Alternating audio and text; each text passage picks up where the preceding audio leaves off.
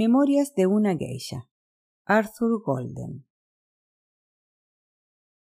En esta maravillosa novela escuchamos las confesiones de Sayuri, una de las más hermosas geishas del Japón de entreguerras, un país en el que aún resonaban los ecos feudales y donde las tradiciones ancestrales empezaban a convivir con los modos occidentales.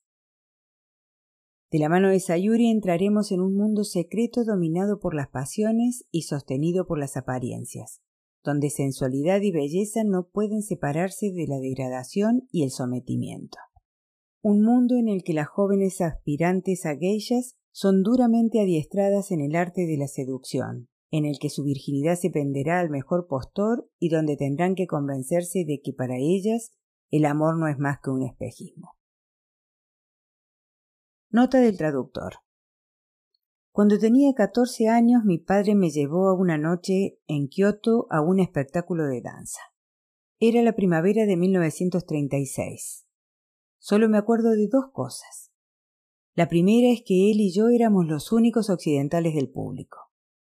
Hacía tan solo unas semanas que habíamos dejado nuestro hogar en Holanda y todavía no me había acostumbrado al aislamiento cultural, por eso lo recuerdo tan vívidamente.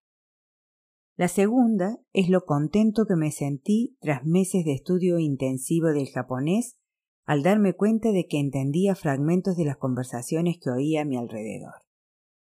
De las jóvenes japonesas que bailaron ante mí en el estrado no recuerdo nada, salvo una vaga imagen de kimonos de brillantes colores. Por entonces no podía saber que casi cincuenta años después, en un lugar tan lejano como Nueva York, una de ellas se convertiría en una buena amiga mía y me dictaría sus memorias. Como historiador que soy, siempre he considerado que las memorias constituyen un material de primera mano que no solo nos proporcionan datos de la persona en cuestión, sino también del mundo en el que ha vivido. Difieren de la biografía en que el autor de las memorias nunca tiene el grado de perspectiva que de por sí suele poseer el biógrafo. La autobiografía si es que tal cosa existe, es algo así como preguntarle a un conejo qué aspecto tiene cuando salta por el prado. ¿Cómo vas a verlo? Pero por otro lado, si queremos saber algo del prado, nadie está en mejor posición que el conejo para decírnoslo, siempre que tengamos en cuenta que nos perderemos todas aquellas cosas que el conejo no haya observado debido a su posición en un momento dado. Digo todo esto con la certeza del investigador cuya carrera está basada en esa suerte de distinciones. He de confesar, sin embargo, que las memorias de mi querida amiga Nita Sayuri me obligaron a replantearme algunas de mis opiniones al respecto. Sí, ella nos muestra el mundo secreto en el que vivió, como si dijéramos nos da la visión del prado desde el punto de vista del conejo. Posiblemente no haya una descripción mejor de la extraña vida de las geishas que la que aquí nos ofrece Sayuri. Pero además nos deja una manifestación de sí misma que es mucho más completa, más precisa y más emocionante que el largo capítulo que se le dedica a su vida en el libro Deslumbrantes joyas del Japón, o en los varios artículos sobre ella que han ido apareciendo a lo largo de los años en revistas y periódicos. Se diría que al menos en el caso de este insólito tema nadie conocía mejor a la autora de las memorias que ella misma. Que Sayuri llegara a ser famosa fue en gran medida una casualidad. Otras mujeres llevaron vidas similares a la suya. Puede que la renombrada Kato Yuki, una geisha que cautivó a George Morgan, el sobrino de J. Pierpont, y se convirtió en su desposada en el exilio durante la primera década de este siglo, tuviera una vida aún más insólita en muchos aspectos que Sayuri. Pero solo Sayuri ha documentado de una forma tan completa su propia saga. Durante mucho tiempo creí que su decisión de hacerlo así había sido fruto del azar. Si se hubiera quedado en Japón, habría estado demasiado ocupada para que se le ocurriera la idea de compilar sus memorias. Sin embargo, diversas circunstancias le llevaron a emigrar a los Estados Unidos en 1956. Durante los 40 años siguientes y hasta su muerte vivió en un departamento decorado en estilo japonés en el piso 32 de las Torres Waldorf de Manhattan. Pero también allí su vida siguió teniendo la intensidad que la había caracterizado hasta entonces. Por su apartamento neoyorquino pasaron artistas, intelectuales y empresarios japoneses e incluso algún ministro y un gángster o dos. Yo no la conocí hasta 1985. Me la presentó un conocido común. Como profesor de japonés me había topado aquí y allá con el nombre de Sayuri, pero apenas sabía nada de ella. Nuestra amistad creció y empezó a confiar más y más en mí. Un día le pregunté si daría permiso para que se contara su historia. Pues podría darlo, tal vez, si fueras tú, Jacob San, quien la pusiera por escrito. Así que nos pusimos manos a la obra. Sayuri tenía claro que prefería dictar sus memorias a escribir ella misma, porque como me explicó estaba tan acostumbrada a hablar cara a cara que no sabría qué hacer si no hubiera nadie escuchándola en la habitación. Yo acepté y el manuscrito me fue dictado en el transcurso de dieciocho meses. Hasta que no empecé a preocuparme por cómo traducir todos sus matices, no fui plenamente consciente del dialecto de Kioto que empleaba Sayuri, en el que las geishas se llaman geiko y los kimonos obebe. Pero desde el principio me dejé arrastrar a su mundo. Salvo unas cuantas ocasiones excepcionales, nos vimos siempre por la noche, porque era entonces cuando la mente de Sayuri acostumbraba a estar más despierta. Por lo general prefería que trabajáramos en su apartamento, pero alguna vez nos vimos en un apartado de un restaurante japonés de Park Avenue del que era cliente habitual. Nuestras sesiones se prolongaban unas dos o tres horas. Aunque las grabábamos todas, su secretaria también estaba presente y transcribía fielmente el dictado de sus palabras. Pero Sayuri nunca hablaba mirando al cassette o a la secretaria. Siempre me hablaba a mí. Cuando no sabía por dónde tirar, yo era quien la guiaba y ponía en la dirección correcta. Yo consideraba que aquella empresa dependía de mí y creía que su historia nunca habría sido contada si yo no me hubiera ganado su confianza. Ahora veo que la verdad podría ser otra. Sayuri me eligió como amanuense, sin duda, pero podría haberse presentado otro candidato adecuado antes que yo. Lo que nos lleva a la cuestión fundamental.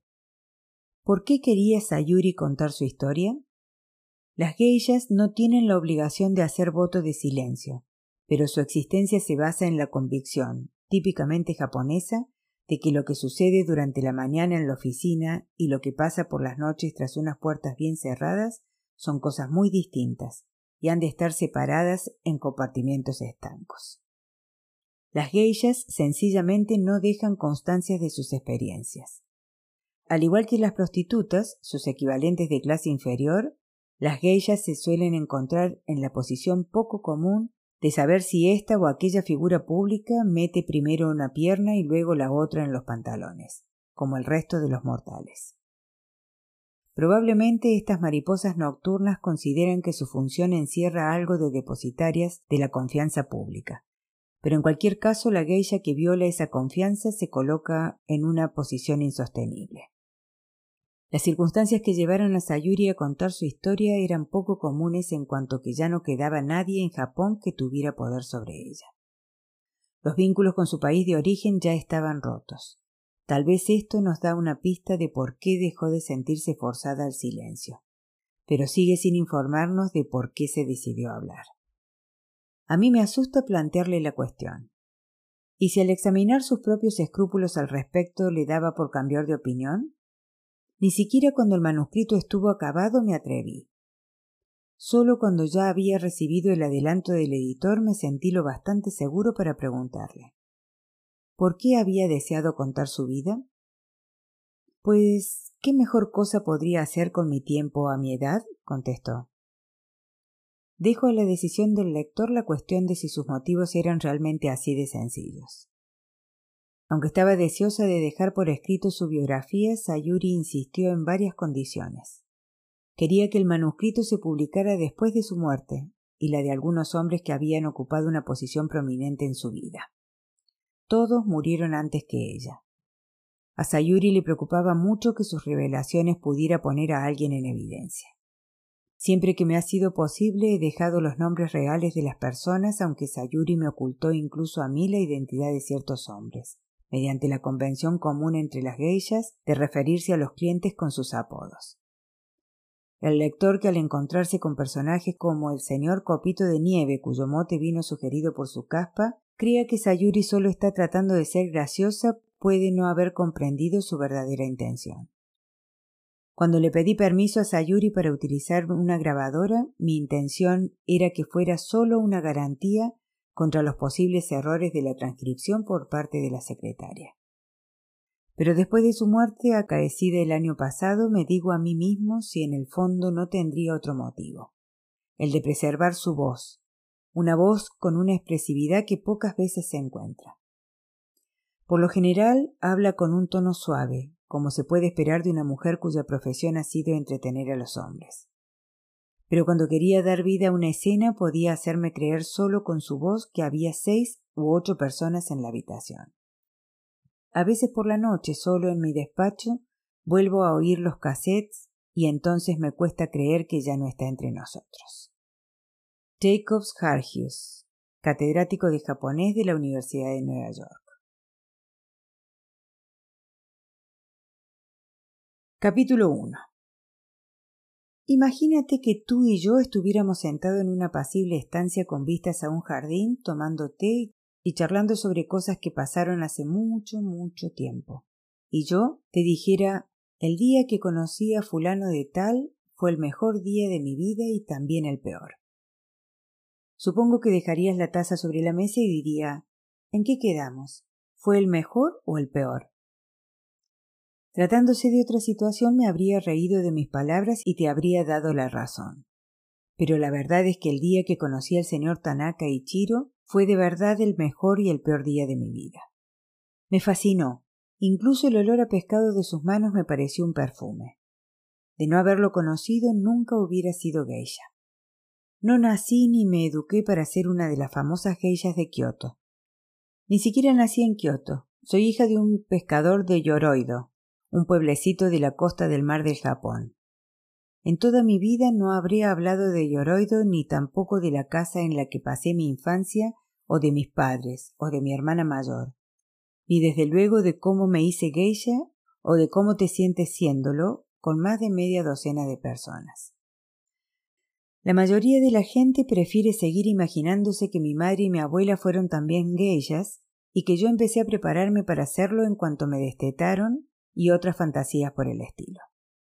En realidad, un día hace muchos años le estaba sirviendo saque a un hombre que mencionó de pasada que había estado en Yoroido la semana anterior. Me sentí como se debe sentir un pájaro al encontrarse al otro lado del océano con una criatura que conoce su nido.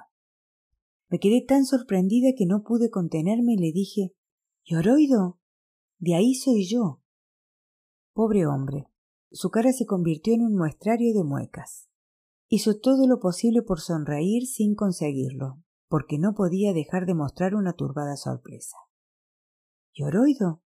Seguro que no estamos hablando del mismo lugar. Para entonces ya hacía mucho tiempo que yo había desarrollado mi sonrisa no. La llamo así porque cuando la pongo parezco una máscara del teatro no, de esas que son totalmente hieráticas. La ventaja que tiene es que los hombres las interpretan como quieren, no te puedes imaginar lo útil que me ha sido. En ese momento pensé que lo mejor sería usarla y como era de esperar funcionó. El hombre suspiró profundamente y se bebió de un trago la copa de sake que acababa de servirle. Luego soltó una enorme carcajada, de alivio creo yo, más que de otra cosa. Qué idea, dijo soltando otra carcajada. Tú de un poblacho como Yoroido. Eso sería como pensar en hacer té en un cubo y cuando volvió a reírse me dijo Por eso eres tan divertida, Sayuri-san. A veces casi consigues que me tome en serio las bromitas que me haces. No es que me guste mucho pensar que soy como un cubo de té, pero supongo que en cierta medida es cierto. Después de todo me crié en Yoroido y nadie se atrevería a decir que es un lugar con glamour. Casi nunca va nadie por allí y la gente de allí no tiene muchas oportunidades de irse. Probablemente te estés preguntando cómo lo conseguí yo. Ahí empieza mi historia. La casa en la que vivíamos en el pequeño puerto de Yoroido era una casita piripi como la llamaba yo entonces. Estaba junto a un acantilado donde soplaba constantemente el viento del océano. De niña pensaba que el mar estaba siempre acatarrado porque jadeaba constantemente, salvo cuando se quedaba como sin respiración antes de soltar uno de sus grandes estornudos, lo que equivale a decir que de pronto soplaban ráfagas tremendas acompañadas de agua de mar pulverizada. Decidí que nuestra casita se habría ofendido que el océano le estornudara en la cara cada dos por tres y empezó a torcerse para quitarse del medio. Probablemente hubiera terminado derrumbándose de no ser porque mi padre la apuntaló con un madero que rescató de un barco de pesca naufragado. De este modo la casa parecía un viejo borracho apoyado en una muleta. Mi vida en la casita Piripi también estaba un poco torcida.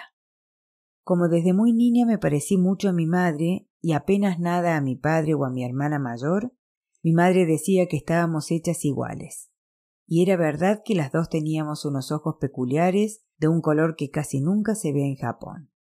En lugar de castaño oscuro, los ojos de mi madre eran de un gris translúcido, y los míos son exactamente iguales. Siendo niña le dije una vez a mi madre que alguien le había hecho un agujerito en los ojos y que se le había salido toda la tinta, y ella pensó que era una ocurrencia la mar de graciosa.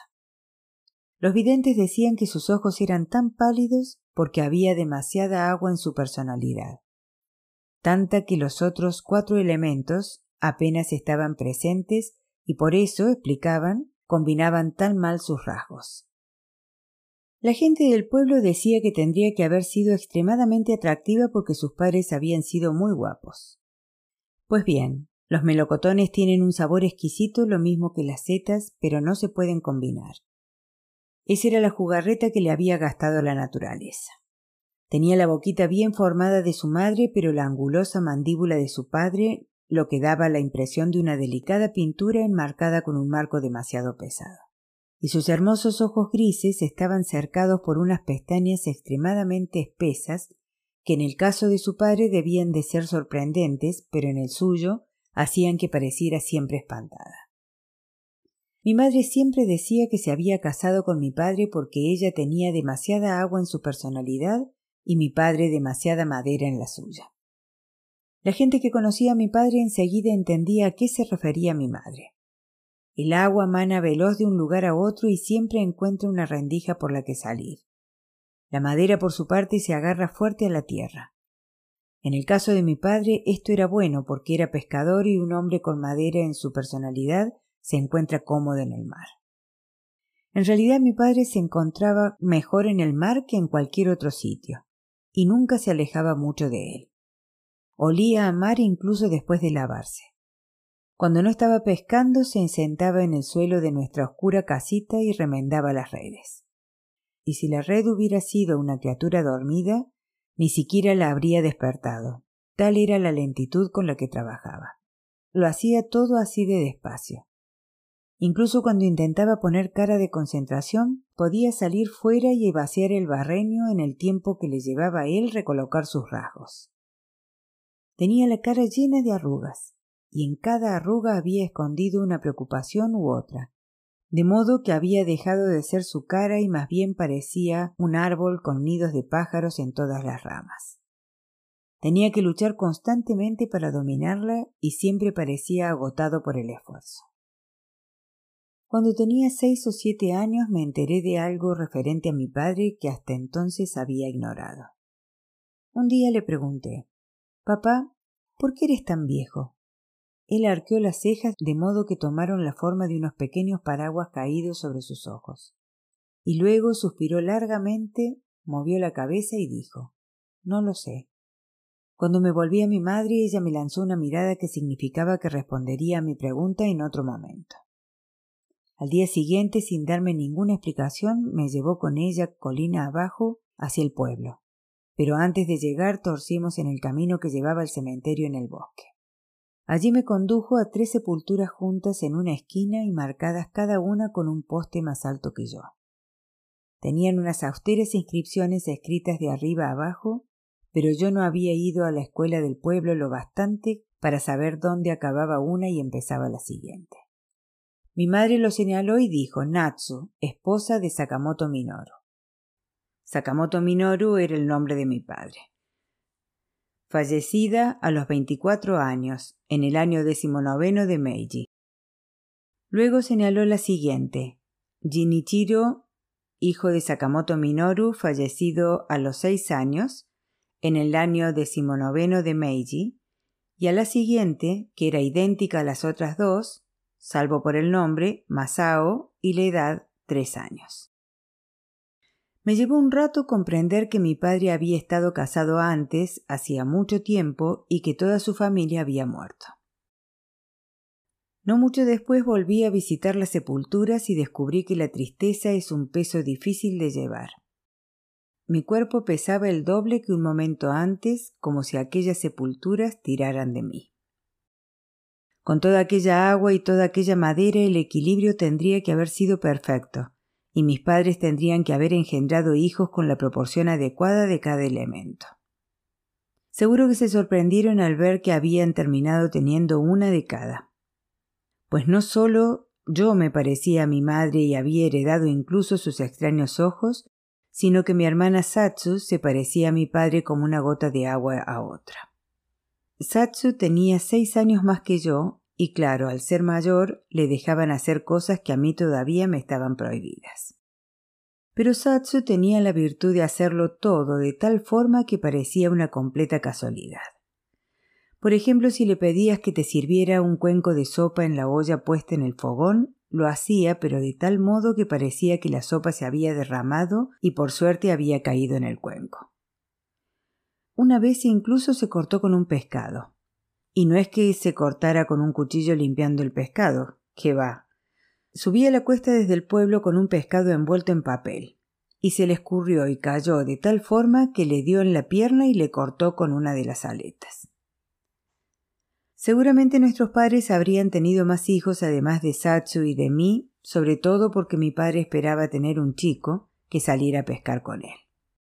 Pero cuando yo tenía siete años mi madre cayó gravemente enferma, probablemente con cáncer de huesos, aunque por entonces yo no tenía ni idea de lo que pasaba. Su única forma de escapar al dolor era dormir, lo que empezó a hacer como los gatos, es decir, más o menos constantemente. Conforme se sucedían los meses, más tiempo pasaba ella dormida, y enseguida empezó a gemir cuando estaba despierta.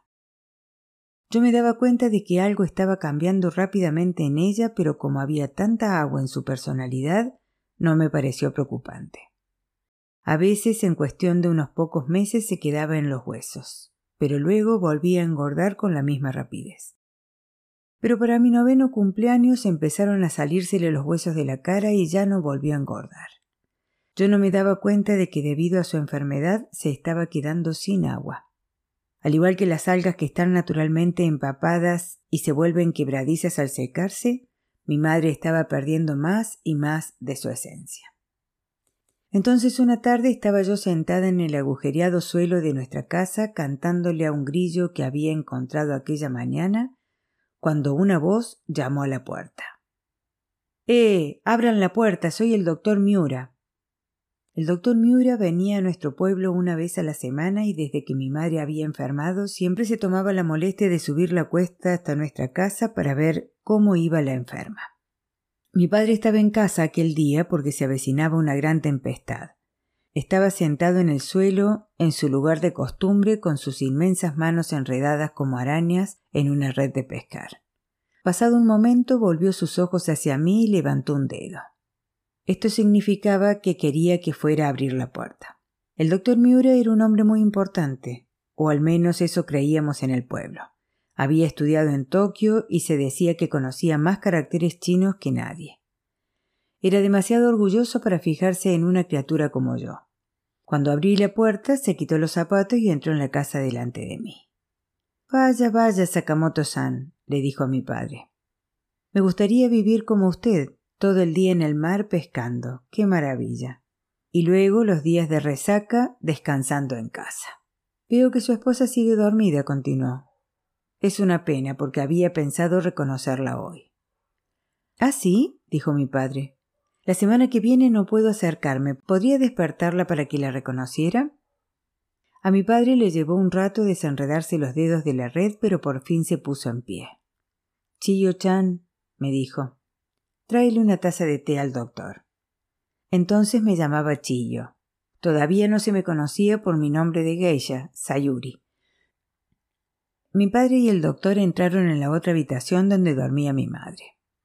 Intenté escuchar desde la puerta, pero solo oía los gemidos de mi madre y nada de lo que decían ellos. Me puse a hacer el té y enseguida salió el doctor frotándose las manos y con una expresión muy seria.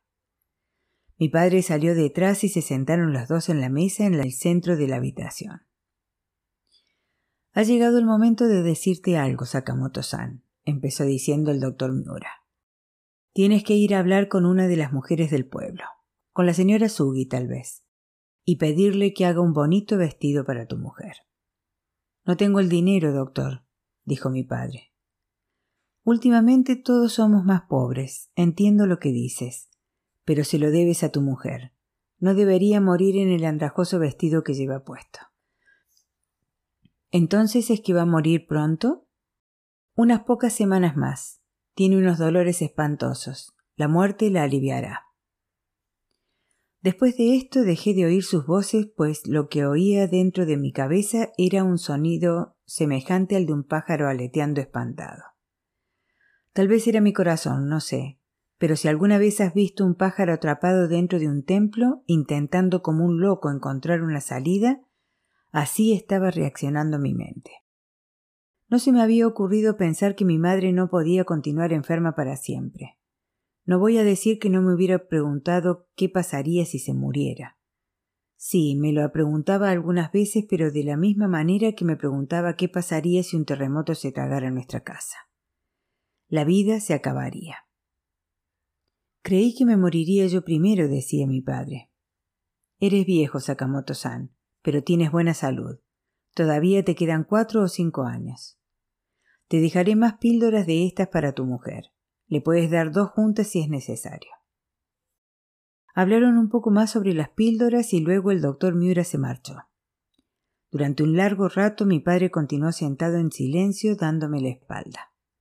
No llevaba camisa, solo su flácida piel. Cuanto más lo miraba, más me parecía una extraña colección de formas y texturas.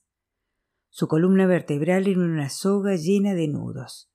Su cabeza, con aquellos descoloridos manchurrones, podría haber sido una fruta machucada. Sus brazos eran palitos envueltos en cuero viejo colgando de dos bultos. Si moría mi madre, ¿cómo iba yo a seguir viviendo en la casa con él? No quería alejarme de él, pero cuando mi madre desapareciera la casa se quedaría vacía, estuviera él o no. Por fin mi padre me llamó en un susurro. Me acerqué y me arrodillé a su lado. Algo muy importante, me dijo. Tenía la cara más seria de lo normal con los ojos en blanco casi como si no pudiera controlarlos.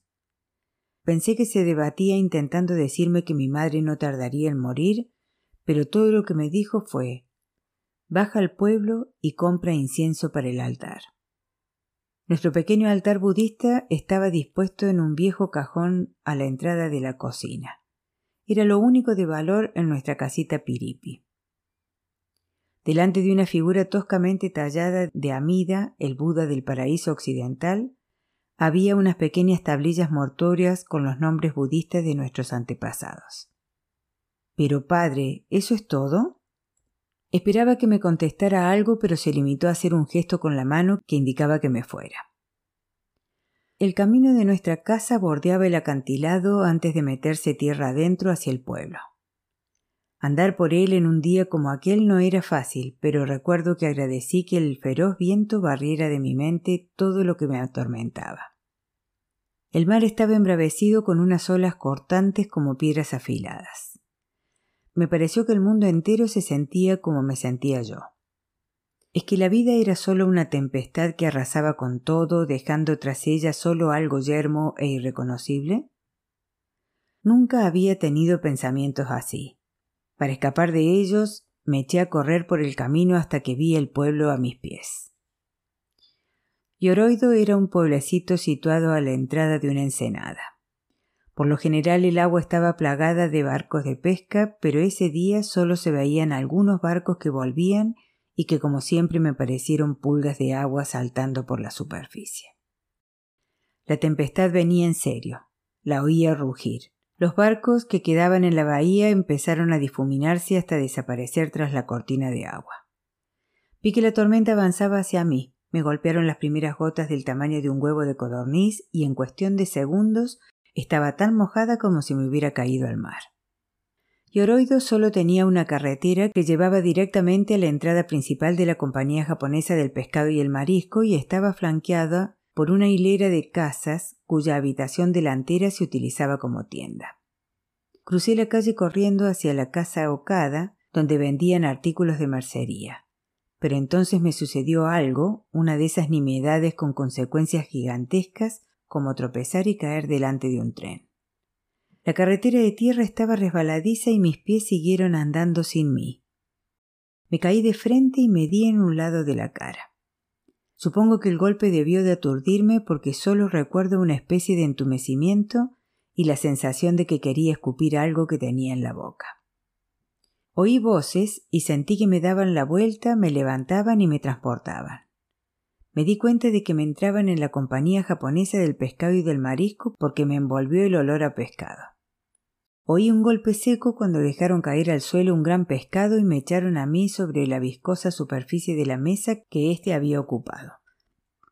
Sabía que estaba empapada, que estaba sangrando y que iba descalza, sucia y vestida con ropa de campesina. Lo que no sabía era que aquel era el momento que iba a cambiarlo todo. Pues fue en semejante situación en la que me encontré mirando a la cara del señor Tanaka Ichiro. Había visto al señor Tanaka muchas veces en el pueblo. Vivía en una ciudad cercana, pero venía todos los días, pues su familia era propietaria de la compañía japonesa del pescado y del marisco. No iba vestido de campesino como el resto de los hombres, sino que llevaba un kimono masculino con unos pantalones que me recordaban a esas ilustraciones de los samuráis que tal vez conozcas. Tenía la piel suave y tersa como un tambor. Sus mejillas eran brillantes crestas como la piel tirante y crujiente de un pescado a la parrilla. Siempre me había parecido fascinante. Cuando estaba jugando en la calle con los otros niños y acertaba a pasar por allí el señor Tanaka, siempre dejaba de hacer lo que estuviera haciendo para mirarlo. Me dejaron tumbada en aquella pringosa superficie mientras el señor Tanaka me examinaba el labio estirándomelo al tiempo que me giraba la cabeza a un lado y al otro. De pronto se fijó en mis ojos grises que estaban clavados en él con tal fascinación que me resultó imposible fingir que no lo estaba mirando. No sonrió burlón como diciéndome que era una descarada, ni tampoco apartó la vista se diría que le daba igual a dónde mirara yo o lo que pensara. Nos miramos durante un largo rato, tan largo que me dio un escalofrío a pesar del bochorno que hacía dentro del edificio de la compañía. Te conozco, dijo finalmente. Eres la pequeña del viejo Sakamoto. Ya de niña me daba cuenta de que el señor Tanaka veía el mundo como era realmente. Nunca tenía la expresión aturdida de mi padre. A mí me parecía que aquel hombre veía correr la savia por los pinos y el círculo brillante en el cielo donde las nubes tapan el sol. Vivía en un mundo visible, aun cuando no siempre le agradara estar en él. Me di cuenta de que se fijaba en los árboles, en el barro y en los niños que jugaban en la calle, pero no tenía ninguna razón para pensar que se hubiera fijado en mí. Tal vez por eso, cuando me habló, se me saltaron las lágrimas. El señor Tanaka me sentó. Creí que me iba a decir que me fuera, pero en lugar de ello dijo No te tragues esa sangre, muchachita, a no ser que quieras que se te haga una piedra en el estómago. Si yo fuera tú, la escupiría en el suelo. ¿La sangre de una muchacha, señor Tanaka? dijo uno de los hombres. ¿Aquí donde traemos el pescado? Los pescadores son terriblemente supersticiosos, ya sabes. Especialmente no quieren que las mujeres tengan nada que ver con la pesca. Un hombre del pueblo, el señor Yamamura, encontró a su hija jugando en su barco una mañana. Le dio una paliza con una vara y luego fregó el barco con saque y lejía con tal fuerza que levantó la pintura. Pero esto tampoco le pareció suficiente y el señor Yamamura hizo que el sacerdote Shinto viniera a bendecirlo. Todo ello simplemente porque su hija había estado jugando donde se pesca.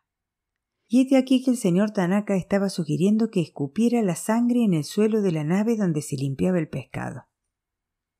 Si lo que les asusta es que lo que escupa estropee las tripas del pescado, dijo el señor Tanaka, llévenselas a casa. Tengo muchas más.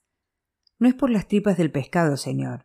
Y yo les digo que su sangre será lo más limpio que haya tocado este suelo desde que nacimos ustedes y yo. Venga, dijo el señor Tanaka, dirigiéndose a mí. Escupe. Sentada sobre las babas que cubrían la mesa no sabía qué hacer. Pensaba que sería terrible desobedecer al señor Tanaka, pero no estoy segura de que hubiera tenido el valor de escupir si uno de los hombres no se hubiera echado a un lado y se hubiera sonado en el suelo. Tras ver aquello no pude soportar tener nada en la boca ni un minuto más y escupí la sangre como el señor Tanaka me había dicho. Todos los hombres se alejaron asqueados, salvo el ayudante del señor Tanaka que se llamaba Sugi. El señor Tanaka le dijo que fuera a buscar al doctor Miura. No sé dónde encontrarlo, dijo Sugi, aunque para mí que lo que realmente quería decir era que no le apetecía ir. Yo le dije al señor Tanaka que el doctor había pasado por nuestra casa hacía unos minutos. ¿Dónde está tu casa? me preguntó el señor Tanaka. Es la casita Piripi que está encima del acantilado. ¿Qué es eso de casita Piripi? Es la que está inclinada como si hubiera bebido demasiado. Parecía que el señor Tanaka no sabía qué hacer con aquella información. Bueno, Sugi, sube hasta esa casa Piripi y busca al doctor Miura. No te costará encontrarlo, guíate por los gritos que dan sus pacientes cuando los palpa. Me imaginé que el señor Tanaka volvería a su trabajo al salir Sugi, pero se quedó junto a la mesa sin quitarme ojo. Sentí que la cara me empezaba a arder.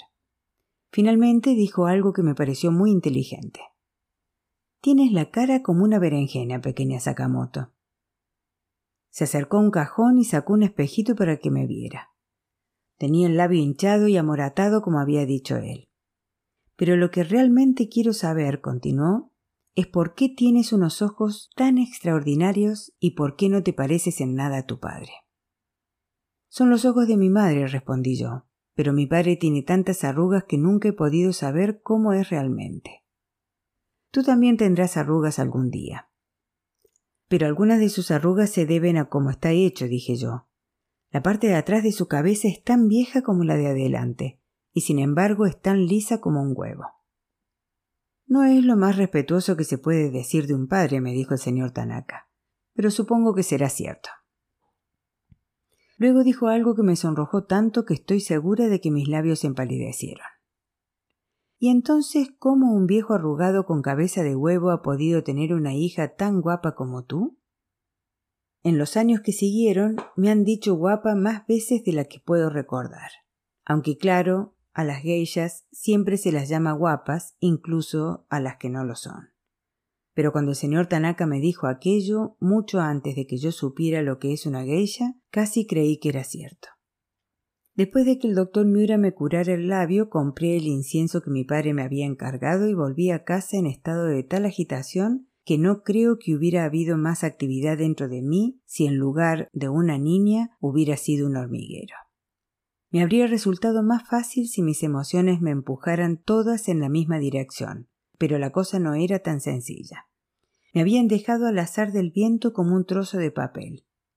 En algún lugar entre los diversos pensamientos que me inspiraba mi madre, en algún lugar más allá del dolor del labio, había anidado en mí un pensamiento placentero que intentaba una y otra vez poner en claro. Tenía que ver con el señor Tanaka. Me paré en el acantilado y contemplé el mar, donde aún después de la tormenta las olas seguían siendo como piedras afiladas y el cielo había tomado un color parduzco del barro. Me aseguré que no había nadie por allí mirándome y entonces, apretando el incienso contra mi pecho, grité al viento el nombre del señor Tanaka una y otra vez hasta que escuché satisfecha la música de cada sílaba. Ya sé que debe sonar a locura por mi parte y lo era, pero yo solo era una muchacha confusa. Después de cenar y de que mi padre se hubiera ido al pueblo a ver cómo jugaban los otros pescadores al ajedrez, Satsu y yo limpiamos la cocina en silencio. Intenté recordar cómo me había hecho sentir el señor Tanaka, pero en el frío silencio de la casa la sensación se había evaporado. Lo que sentí era un terror gélido y persistente ante la idea de la enfermedad de mi madre. me encontré calculando cuánto tiempo quedaría para que fuera enterrada en el cementerio del pueblo junto a la otra familia de mi padre. ¿Qué sería de mí luego? Con mi madre muerta, Satsu actuaría en su lugar, suponía yo. Observé a mi hermana fregar la olla de hierro en la que hacíamos la sopa, pero aunque la tenía delante de sus narices, aunque parecía mirarla, me di cuenta de que no la estaba viendo. Siguió fregándola mucho después de que ya estuviera limpia. Por fin le dije Satsu-san, no me siento bien. Sal y caliente el baño, me contestó apartándose de los ojos los encrespados cabellos con la mano mojada. No quiero bañarme, dije. Satsu, mamá se va a morir. Esta olla está rajada, mira. No lo está, dije yo. Siempre ha tenido esa marca. Pues entonces, ¿por qué se sale el agua? No se sale. La has salpicado tú. Te estaba viendo. Durante un momento Satsu parecía profundamente emocionada, lo que se tradujo en su cara en una expresión de asombro extremo, tal como sucedía con otros muchos de sus sentimientos. Pero no dijo nada más. Se limitó a quitar la olla del fogón y se dirigió a la puerta para tirarla afuera.